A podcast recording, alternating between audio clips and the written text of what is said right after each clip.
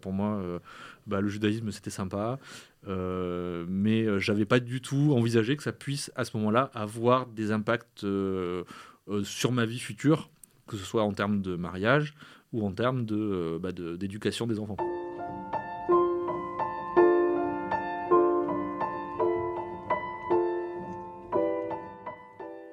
Bonjour, vous écoutez Amour Mixte, le nouveau podcast de Léa Taillet pour le lab de Ténoa sur les couples mixtes, sur les juifs qui aiment des non-juifs et sur les non-juifs qui aiment des juifs. En 2022, près de la moitié des juifs français sont en couple avec une personne non-juive. Bien qu'il soit de plus en plus courant, le couple mixte fascine, dérange et surtout interroge. Pour certaines autorités religieuses traditionnelles, le couple mixte incarne la fin du peuple juif. Pour d'autres organisations plus libérales, il incarne le renouveau, la réinvention du judaïsme dans une société de plus en plus sécularisée. Comment peut-on concilier judaïsme et amour, judaïsme et vie de famille Comment l'identité juive se transmet-elle? Pour répondre à ces questions, on a demandé à des couples de partager avec nous leur quotidien, leurs pratiques, leurs questionnements. C'est le moment de les écouter.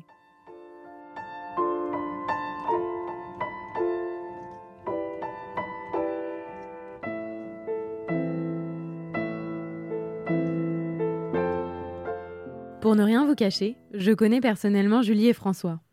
Lors de l'enregistrement, l'ambiance était à la famille sans familiarité. Julie et François ont la quarantaine, ils se connaissent depuis une vingtaine d'années. Ils se sont rencontrés pendant leurs études à Toulouse. Julie est juive avec des origines marocaines, François est athée. Ensemble, ils ont décidé que leurs enfants seraient éduqués dans la religion juive. Ensemble, ils ont trois enfants. Aujourd'hui, leur aîné prépare sa bar mitzvah. François se pose la question de sa place en tant que père non juif. Julie et François s'accordent et ça sonne bien. Je suis né dans une famille avec deux parents euh, donc euh, venant de familles catholiques, moyennement pratiquantes, on va dire. C'est-à-dire que du côté de ma mère, euh, mes grands-parents étaient attachés à tout ce qui était fête chrétienne, etc. Mais il n'y avait pas non plus de, de, pratiques très rigoureuses. D'abord, j'ai été baptisé quand je suis, quand, je suis né. j'ai fait ma première communion donc, à l'âge de, de, 13 ans. Et après ça, je me suis, on va dire, progressivement je ne sais pas si on peut dire détaché, mais en tout cas, euh, je ne suis pas allé plus loin dans la démarche euh, donc euh, religieuse, on va dire. et puis, et puis voilà. Et puis mon adolescence a plutôt été marquée par un rejet de la religion d'une manière générale que par donc un approfondissement de, la foi. Julie, est-ce que tu peux me raconter donc ton éducation et est-ce que tu as été élevée dans une famille qui pratiquait le judaïsme? Alors, euh, moi, ma mère a rencontré mon père. Elle a décidé euh, de se convertir au judaïsme euh, suite à leur mariage civil. Et du coup, ils sont... elle s'est convertie. Et après, je suis arrivée. Voilà. Et du coup. et du coup, ça ressemblait à quoi ton enfance Est-ce que justement, le fait que ta mère soit convertie, ça a fait de vous des, des, des, juifs exemplaires? Alors, on a un côté un peu. Mes parents, c'est un peu mes 68 arts, un peu la Révolution. En plus, on vivait un petit peu loin, on vivait à Toulouse par rapport à la famille euh, de mon père, parce que donc ma mère, elle est euh, française. Mon père a pris la nationalité française euh, en se mariant. Il venait d'où avant? Et mon père venait du Maroc. Et du coup, ça a été.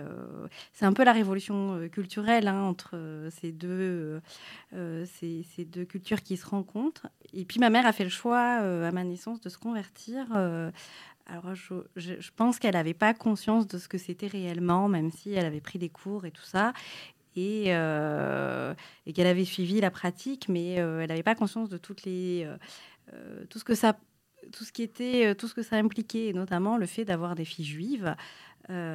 et ben, des petits enfants juifs. Voilà. Et toi, tu te sentais juive quand tu étais enfant? Tu savais ce que c'était le judaïsme? Est-ce qu'on en parlait au quotidien? Toujours sentie juive. Euh, j'ai fait des, des, des cours, euh, euh, des cours d'hébreu au Talmud Torah quand j'étais enfant, voilà. Mais je, mais j'avais du mal à me positionner dans, dans cette double culture. Et notamment sur un, un, discours parfois un peu contradictoire de ma mère, en fait. Vous êtes juif, mais il n'y a pas besoin de pratiquer et tout ça. Et, et j'avais du mal à me positionner. Julie, tous les deux, vous avez grandi et ensuite vous êtes arrivés à la fac. Et c'est à la fac que vous êtes rencontrés. Sur cette première rencontre, bah, effectivement, dans, dans, la salle de cette cour d'assises euh, où, moi j'étais un peu bavard et où j'avais tendance à parler avec mes, voisines. Euh, euh, Julie tapait du pied en disant qu'il fallait se taire et qu'il fallait écouter ce qui se passait sans faire trop de bruit parce qu'on l'a dérangé. Voilà. Donc ça a commencé comme ça. Et puis 15 jours après, j'ai dit à mes copines, pour la petite histoire, vous verrez, ce sera le, ce sera le mec que j'épouserai. Voilà. Bon, j'ai mis 8 ans hein, pour l'épouser, mais j'étais déterminée. voilà, il y a eu des hauts et des bas, mais au final, on, a réussi à grandir ensemble, en fait. Et donc vous êtes apprivoisé, et puis à un moment, j'imagine que le judaïsme est venu sur la table, le judaïsme de Julie. À quel moment? Euh, Assez rapidement. Euh, euh, elle m'a expliqué qu'elle était juive, elle m'a expliqué, et elle m'a fait partager finalement cet aspect de, de, sa culture et de, sa, et de son histoire. Euh, mais plus comme euh, quelque chose, euh, comme une identité qu'elle voulait partager et qu'elle voulait faire découvrir, que comme quelque chose de, de contraignant, notamment. Voilà. Donc, et donc moi, le judaïsme, au début, bah, je, savais, savais pas trop ce que c'était en fait. Hein. Alors évidemment, je savais, euh, je, savais que c'était une religion, je savais euh, euh, l'histoire du peuple juif dans les grandes lignes et puis évidemment les aspects dramatiques de cette histoire. j'avais dans mon entourage proche j'avais pas beaucoup de, gens de confession juive. J'avais, je pense, à deux amis qui avaient des origines juives, mais qui n'étaient pas du tout dans un milieu pratiquant. Et pourquoi c'était aussi important de présenter le judaïsme à François? Bah Parce que ça fait partie de moi et que je, je savais qu'il y avait un manque chez moi et, en tout état de cause que je ne voulais. Enfin, c'était quelque chose que je ne savais pas traduire. Donc finalement, ça arrivait de manière peut-être un peu brutale. Et euh, en tout cas, ce qu'il fallait, c'était que quand on est issu d'un couple mixte, euh, même si ma mère est convertie, même si je ne suis pas non plus novice dans la religion, j'ai toujours pratiqué, mais, mais pas comme on pourrait l'entendre euh, au, sens des, au sens des traditionnalistes. Mais en fait, euh, ça a toujours été compliqué, j'ai jamais su vraiment. Donc finalement, je, l'imposais. il s'imposait un peu à moi. Je savais que je pouvais pas faire sans, mais je savais pas trop comment, quoi en faire non plus. Voilà. Donc il fallait le dire c'était dit, mais c'était toujours transformé en quelque chose de positif. Et voilà. Après, il faut savoir que pour mes parents, ça, euh, ça a été un couple, ça a été vraiment un, sujet de tension pour mes parents. Voilà. Et euh, dans le couple de tes parents Dans le couple de mes parents. Ça a été un sujet de tension et, et ça a été un sujet de tension entre et mon père aussi savait pas trop, euh, je pense, traduire aussi certaines frustrations. Euh, ce choix était, compliqué pour lui. Euh, s'il y avait bien quelque chose que je ne voulais pas pour mon futur couple, c'était que la religion juive soit une tension. Donc, à partir du moment où c'était dit, même si c'était si un peu brutal, je préférais que ce soit dit. Et euh, il fallait que la personne comprenne que ça ne serait jamais un sujet de discussion. Je le suis, ça fera partie de ma vie, ça fera partie de la vie de mes enfants. Et, ça lui laisse une porte ouverte de dire ben, ça ne m'intéresse pas. Et, à ce moment-là, si la personne n'est pas intéressée, euh, elle aurait disparu de ma vie en fait.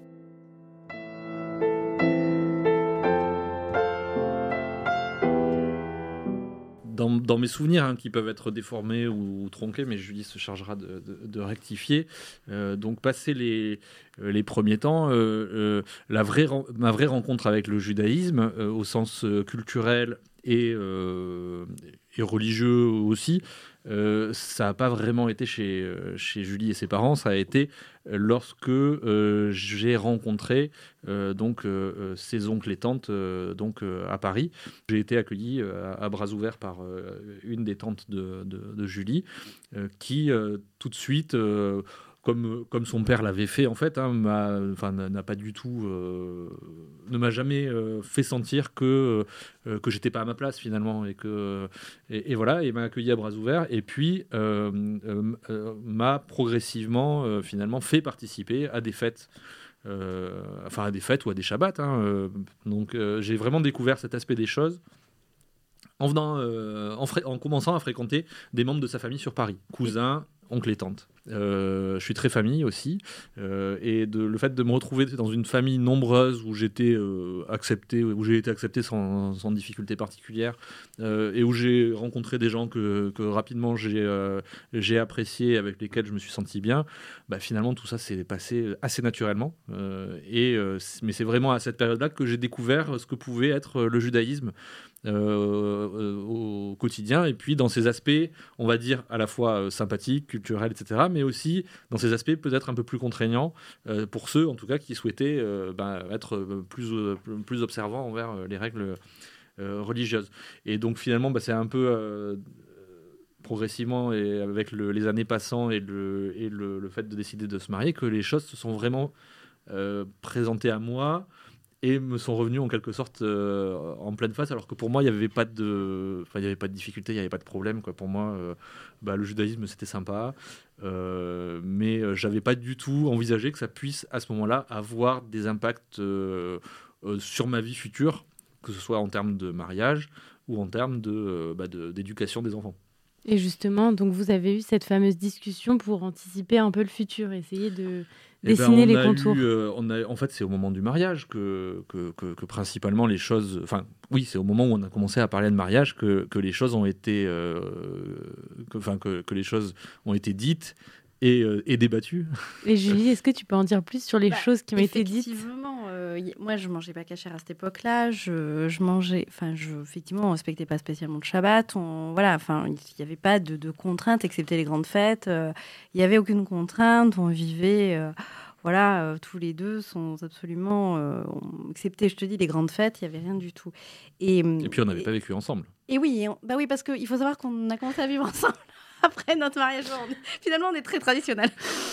voilà. Et, et donc, euh, bah, du coup, aucun impact qui pourrait avoir euh, lié à la religion, pour le moment, n'avait de, conséquences sur, sur, François. Et arrivé, du coup, bah, la demande de mariage et puis la préparation. Et là, il a fallu aborder. Et au moment d'envisager la vie commune. Et la vie commune. Et là, il a fallu aborder euh, bah, les trois conditions que j'avais que j'allais imposer, à savoir que ma famille serait présente, que ça conditionnait que ça ne serait pas fait un samedi puisqu'il n'y avait pas de mariage religieux de toute façon, puisque j'ai jamais demandé à François de se convertir. Et euh, puisque, étant juive, mes enfants seraient juifs, donc euh, la difficulté ne se posait pas. Donc, famille présente, euh, pas de mariage un samedi et cache-route. Là, ça a été euh, un peu le, premier, euh, le premier obstacle. Pourquoi? Euh, bah Parce que là, tout d'un coup, m'est revenu en tête mes propres racines, ma famille, ce qu'on avait l'habitude de faire, euh, tout simplement, en termes de, de, de, fêtes, de mariage, euh, etc. Euh, mais sur des choses vraiment qui, en fait, sont complètement ridicules. En fait, c'est des détails de. Aujourd'hui, elles te paraissent. Aujourd'hui, elles me, elles me paraissent complètement ridicules. et elles me paraissent comme ce qu'elles sont, finalement, des, des, des, détails. Mais à ce moment-là, au moment où Julie, avec son franc-parler, a dit ça sera comme ci, comme ça, et pas autrement, évidemment, ça me posait, ça me posait des problèmes. Et surtout, comment a réagi ta famille? Euh, Je crois me souvenir que mes parents ont eu à peu près la même réaction que moi quand Julie m'avait annoncé les règles. C'est-à-dire, ah bon, mais comment on va faire pour faire un mariage en semaine? Euh, Ah bon? Ah là, on pourra pas boire, manger de fromage Ah bon? Euh, Enfin voilà. Et donc, donc voilà, ça a été ça un petit peu au début. Et puis très rapidement, quand on est rentré dans le vif du sujet de l'organisation, bon bah, on s'est une fois que les choses ont été dites, finalement, tout le monde a joué le jeu. Il n'y a pas vraiment eu de, de, difficultés, en tout cas dans mes souvenirs. Hein, je ne crois pas que ça a été particulièrement compliqué. Pour résumer, euh, au final, euh, aujourd'hui encore, euh, les, mes proches, que ce soit famille ou amis, qui étaient complètement ignorants de ce que pouvait être un mariage juif entre guillemets, eh ben, continuent à nous parler de ce mariage qui était un des plus beaux qu'ils ont, auxquels ils ont assisté et qui était un de ceux auxquels ils se sont le plus marrés. Donc finalement, tout ce qui au début pouvait paraître comme un peu compliqué, dans les faits, euh, est devenu quelque chose euh, finalement de pas si compliqué que ça, et puis surtout de, qui est resté dans les, dans les mémoires. Quoi.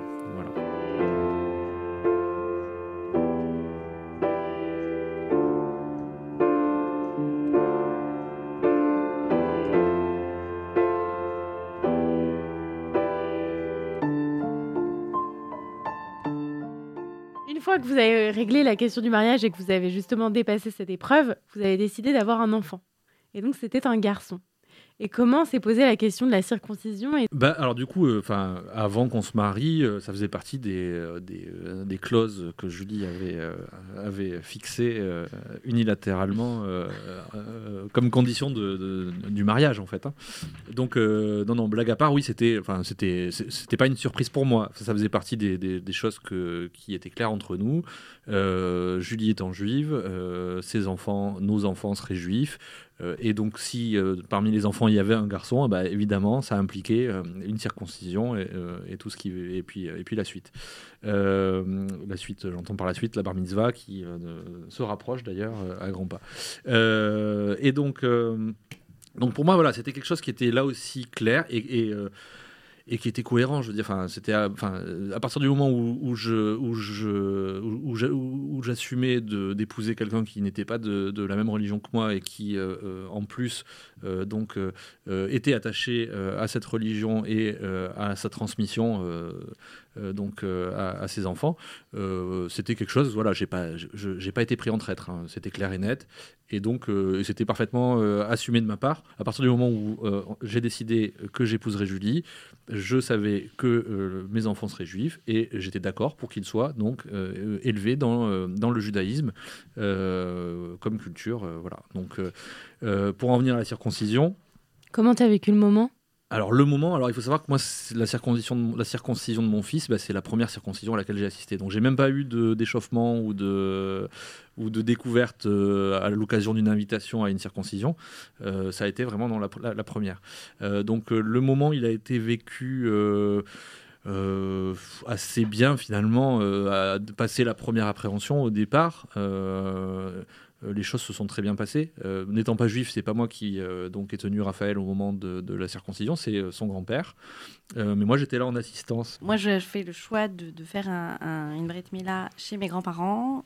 c'est ma tante qui a, qui a cuisiné. tout le monde était là. Après, mon père a été extrêmement euh, bienveillant, à tout préparer. La chaise était là, avait été apportée par euh, un de mes oncles. Mes oncles ont trouvé le Moël. Ils ont été d'une bienveillance euh, vraiment. Et, un de mes oncles, à l'issue, s'est retourné vers moi et il m'a dit Tu sais, c'est une Brette Mila qui te ressemble, familiale et chaleureuse voilà, c'était la.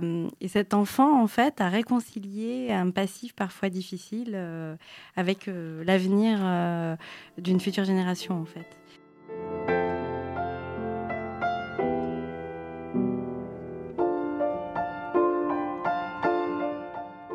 Et justement, aujourd'hui, plusieurs années après la brite de Raphaël, aîné, au quotidien, comment vous gérez la question de la transmission? Est-ce que Justement, Judith avait dit, moi, euh, je veux que mes enfants soient éduqués dans le judaïsme. Comment ça se passe au, quotidien concrètement? Comment vous vivez euh ben, Deuxième couple mixte, hein. si on fait rien, il n'y a rien qui passe. Donc euh, pour moi, la, pratique devait être beaucoup plus importante que celle que j'avais vécue. elle augmente un peu plus par, au quotidien, sous l'effet aussi de mes oncles et tantes, en discutant. et il reste en moi encore une envie d'aller encore plus loin. Et en fait, il faut que, il ça soit progressif. En, écoutant parler François, en m'écoutant parler, je me dis, mais les gens vont dire, c'est tellement simple, couple mixte. On a fait un choix avec François qui a été euh, radical pour nos vies, pour nos familles. Euh, on s'est respecté, c'est-à-dire qu'on respecte l'individualité de l'autre. On respecte aussi que l'autre ne comprenne pas tout, ne comprenne pas un aspect culturel de, de nos choix. Euh, on, va euh, ajuster en fonction de, nos exigences. Euh, ça peut pas être euh, comme chez maman et papa, ou comme chez tata et tonton, ou comme chez papy et mamie. Il faut aussi accepter cette part d'aléa qui fait que du coup, c'est aussi une richesse. Aujourd'hui, donc Raphaël a bientôt 13 ans. Mhm. Vous avez deux filles, en plus de Raphaël. Donc vous avez trois enfants et donc la bar mitzvah de Raphaël est de plus en plus proche. Et comment justement tu abordes ce moment ta place, comment jouer un rôle quand justement on n'est pas juif dans cette tradition juive Comment je l'envisage bah, Je sais pas trop. Je sais pas trop. En fait, je pense que je vais. Euh, euh, il va falloir qu'on m'aide. Euh, voilà. Donc, mais je me fais pas trop de soucis sur le fait que, que ça va bien se passer et qu'il y aura pas de problème. Raphaël, donc suit des cours de, de Talmud Torah depuis, bah, depuis le, je sais pas, le CP, depuis, ouais, c'est ça, depuis le début de l'école primaire il, arrive à, donc à, suivre euh, à la fois l'apprentissage de l'écriture, de la lecture, à la fois l'apprentissage euh, entre guillemets euh, religieux, en tout cas de, l'histoire de la Bible, et puis des, des, pratiques, des fêtes, etc. Et il est clairement attaché à, tout ça, même si des fois il peut, il peut faire un petit peu de, je sais pas comment on appelle ça, mais pas de rébellion, mais De, provocation, voilà. en tout cas, ce qui est sûr, c'est que lui, il se sent juif, il se présente comme juif, il aime à dire que que, que, l'école, des, fois, avec ses copains ou ses copines, euh, il ne fait pas mystère de, sa judéité et qu'au contraire, même, il la revendique. Euh, voilà, donc euh, de ce côté-là, il n'y a, pas du tout d'ambiguïté le concernant. il a par ailleurs tout à fait conscience du fait que moi, je ne suis pas juif et que et que ça et qu'une branche de sa famille n'est pas juive, mais il en retire plus une, une richesse en fait et, et, et une, une, curiosité, même si en fait il chambre plus qu'autre chose. Euh, mais voilà, c'est toujours, c'est toujours fait avec humour et donc, euh, enfin, tout est, tout est clair, je crois, en tout cas dans sa tête. Euh, sa bar mitzvah future, il en parle. Et du coup, bah, elle se passera de toute façon, et elle se passera bien. Il n'y a pas trop de, trop de raisons. Alors, ma place, eh ben, je sais que je pourrais pas avoir la place de celle qui est normalement dévolue au père. Mais voilà, enfin encore une fois, j'assume. C'est pas, je vais pas le vivre comme une frustration. C'est quelque chose que je vais forcément déléguer à quelqu'un d'autre on verra à qui. Euh, mais euh, voilà, et je crois qu'il il en a parfaitement conscience et qu'il et qu'il le prend pas comme un handicap ou comme euh, une frustration. Voilà. Enfin, en tout cas, je crois, de, mon point de vue. Pour la petite anecdote, Raphaël a 4 ans, tu vois, c'était déjà présent, puisqu'un jour, on parlait de je sais pas quoi, enfin voilà, et puis il se retourne vers son père et puis lui dit ah, Papa, je sais que tu n'es pas juif, mais c'est pas grave, je t'aime quand même. Et il était vraiment tout petit, quoi. C'était vraiment. Euh, voilà. Et il avait su mettre les mots sur euh, quelque chose qui n'était pas un problème à la maison. Et euh, voilà, François fait Kippour avec nous, va à la synagogue avec nous, fait toutes les fêtes religieuses avec nous, fait Shabbat avec nous. Mais. respecte la cache à la maison. Mais. mais mais vraiment, c'était c'était dit par un petit garçon qui, voilà, c'était pas une difficulté.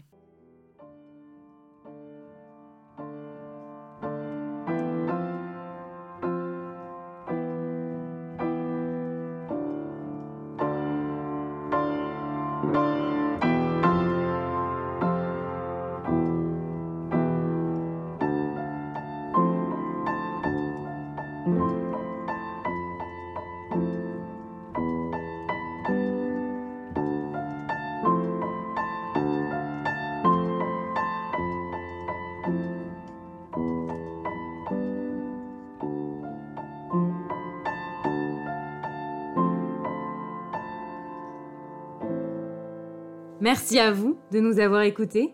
Merci à Marion Bellal, journaliste et monteuse de ce podcast. À bientôt!